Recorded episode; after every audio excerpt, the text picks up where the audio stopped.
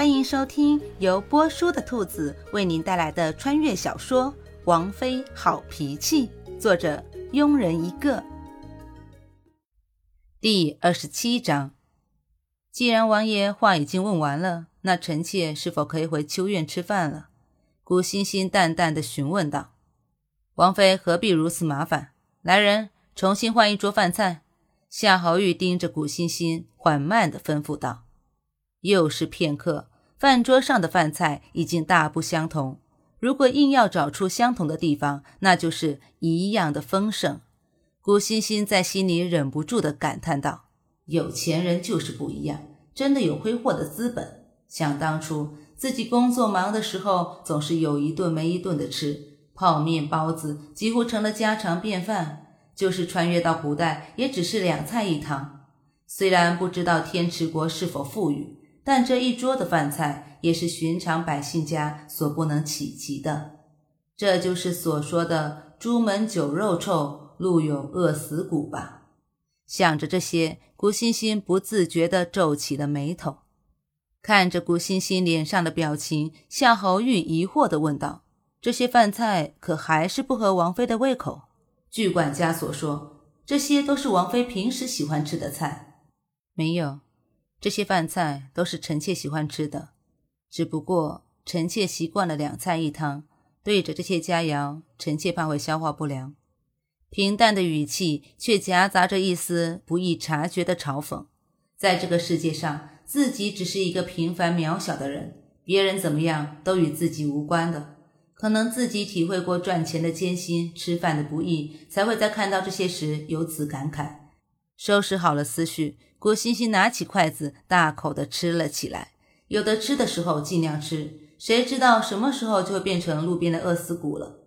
吃过晚膳，郭欣欣本想离去，只是当看到精心打扮过的三位侍妾时，郭欣欣无力的抚了抚额。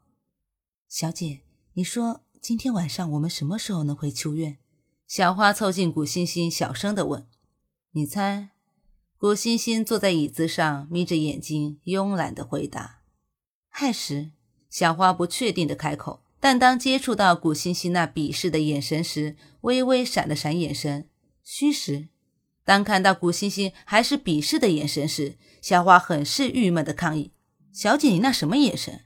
看不出来吗？鄙视你的眼神？难道我猜的不对吗？”小花不满的反驳：“亲。”你猜的对不对？只有发生了之后才知道。小姐，我鄙视你，是因为你问的问题很无聊。那你还让我猜？因为小姐我也很无聊。就这样，古欣欣和小花有一搭没一搭的聊着，虽然声音很小，但拥有深厚内力的夏侯玉一字不落的听在了耳中，也突然有兴趣想知道今晚王妃什么时候能回秋院。三位侍妾行过礼后。矛头一致指向了古欣欣，而此时古欣欣也算猜出了事情的原委。三位妹妹都想让姐姐教你们研墨，可是姐姐和王爷想法一致，只能教一个人，这可怎么办呢？该教谁呢？古欣欣为难地思考着。三位侍妾面面相觑，没料到王妃会和王爷一样。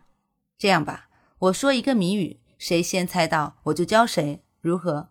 看着三位侍妾发愣的样子，古欣欣好心的建议道：“姐姐，请说。”岳夫人一脸得意的开口：“自己在三位当中读书是最多的，肯定自己先猜到。妹妹们听好了，青山遮不住，毕竟东流去。猜一成语。”等古欣欣说完，在场的人都陷入了沉思。古欣欣和小花对视了一眼，两个人很有默契的离开了。本集播讲完毕。如果你也喜欢这部小说，请订阅、评论哦。咱们下集见。